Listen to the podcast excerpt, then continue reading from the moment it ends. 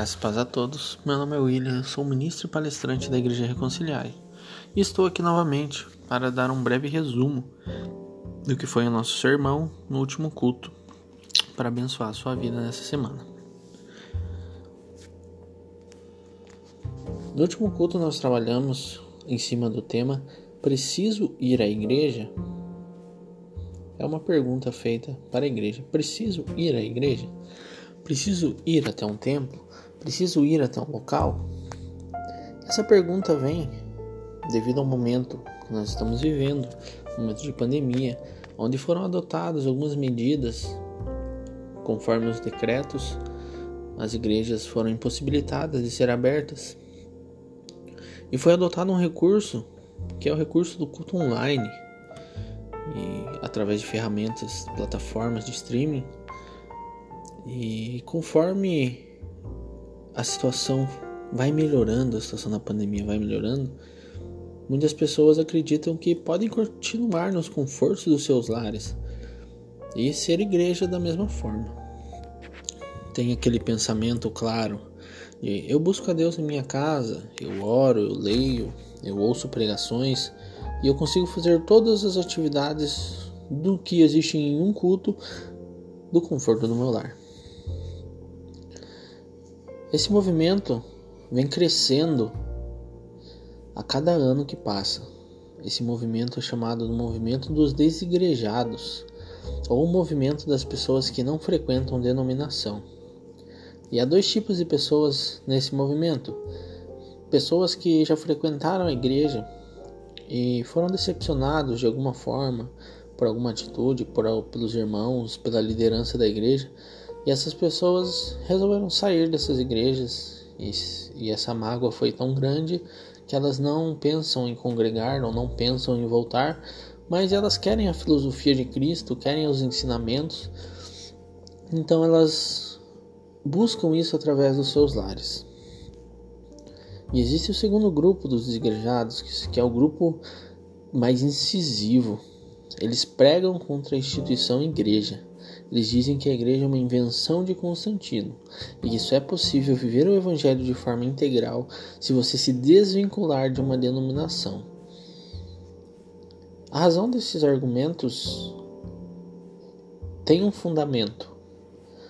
É verdade que hoje você abre qualquer mídia social e você vê que a igreja é repleta de escândalos, pastores corruptos, pastores envolvidos com mulheres, igrejas mercantilistas, igrejas que compram e vendem a fé, igrejas que estão mais preocupadas com política. Essas pessoas não querem congregar nessas igrejas, mas elas querem a filosofia de Cristo. Elas transformam Cristo em uma filosofia de vida. E nós vemos que, quando lemos o Evangelho, os Evangelhos, Cristo não foi uma filosofia apenas. Cristo reuniu pessoas. A sua ordem para essas pessoas foi que o seguissem, não apenas de coração, mas que abandonassem suas vidas e andassem juntamente com ele. Foi a proposta que Jesus fez aos apóstolos. Mas dito isso, o que é necessário para que exista uma igreja? Eu posso ser igreja sozinho? Eu posso ser igreja da minha casa? Nós lemos o texto de Atos 2, a partir do versículo 42. E ali algumas características que demonstram o que é necessário para que exista uma igreja. A primeira característica que nós vemos é que, para existir uma igreja, necessita-se de um espaço físico para que haja reunião. Precisa de pelo menos duas pessoas Para que exista uma igreja também exige-se comunhão. Mas não só comunhão de participação, de ver uma vez por semana, de ver as pessoas no culto, mas um envolvimento pessoal entre os membros. Também é preciso perseverar nesta comunhão, e a perseverança exige esforço pessoal e prático. Para que exista uma igreja, necessita de doutrina. também necessita-se de orações. Para que exista uma igreja, necessita-se de uma liderança.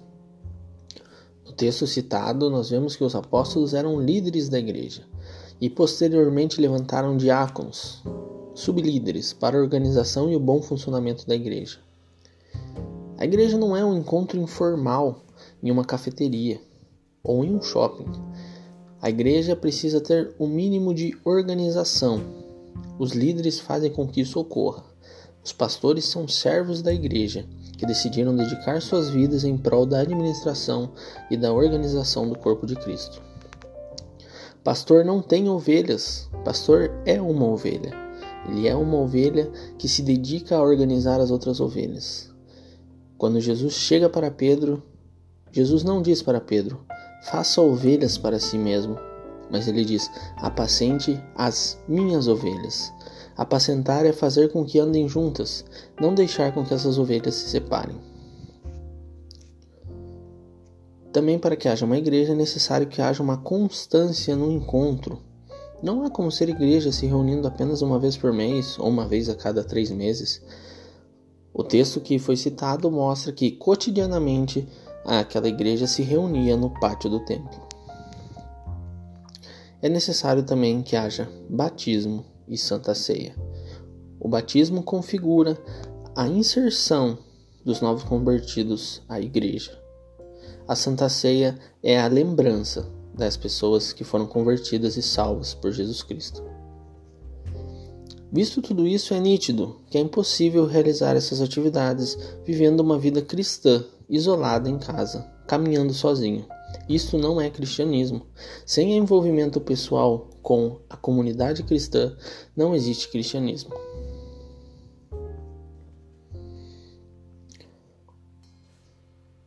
Há três justificativas que essas pessoas utilizam para não frequentar uma igreja.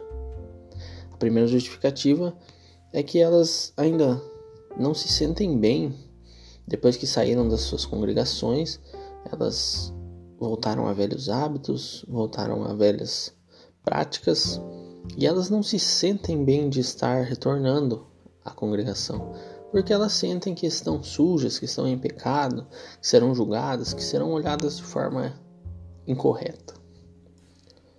E elas esperam se consertar, né? elas esperam que um dia sozinha elas consigam se consertar para retornar à congregação. Porém, nós vemos que o lugar de conserto, o lugar onde isso acontece, é a igreja.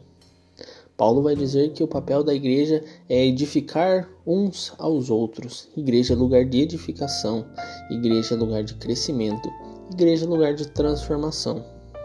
Na igreja, um irmão vai suprir a necessidade do outro, um irmão vai cobrir a falha do outro, corrigindo-se mutuamente e crescendo em Jesus Cristo.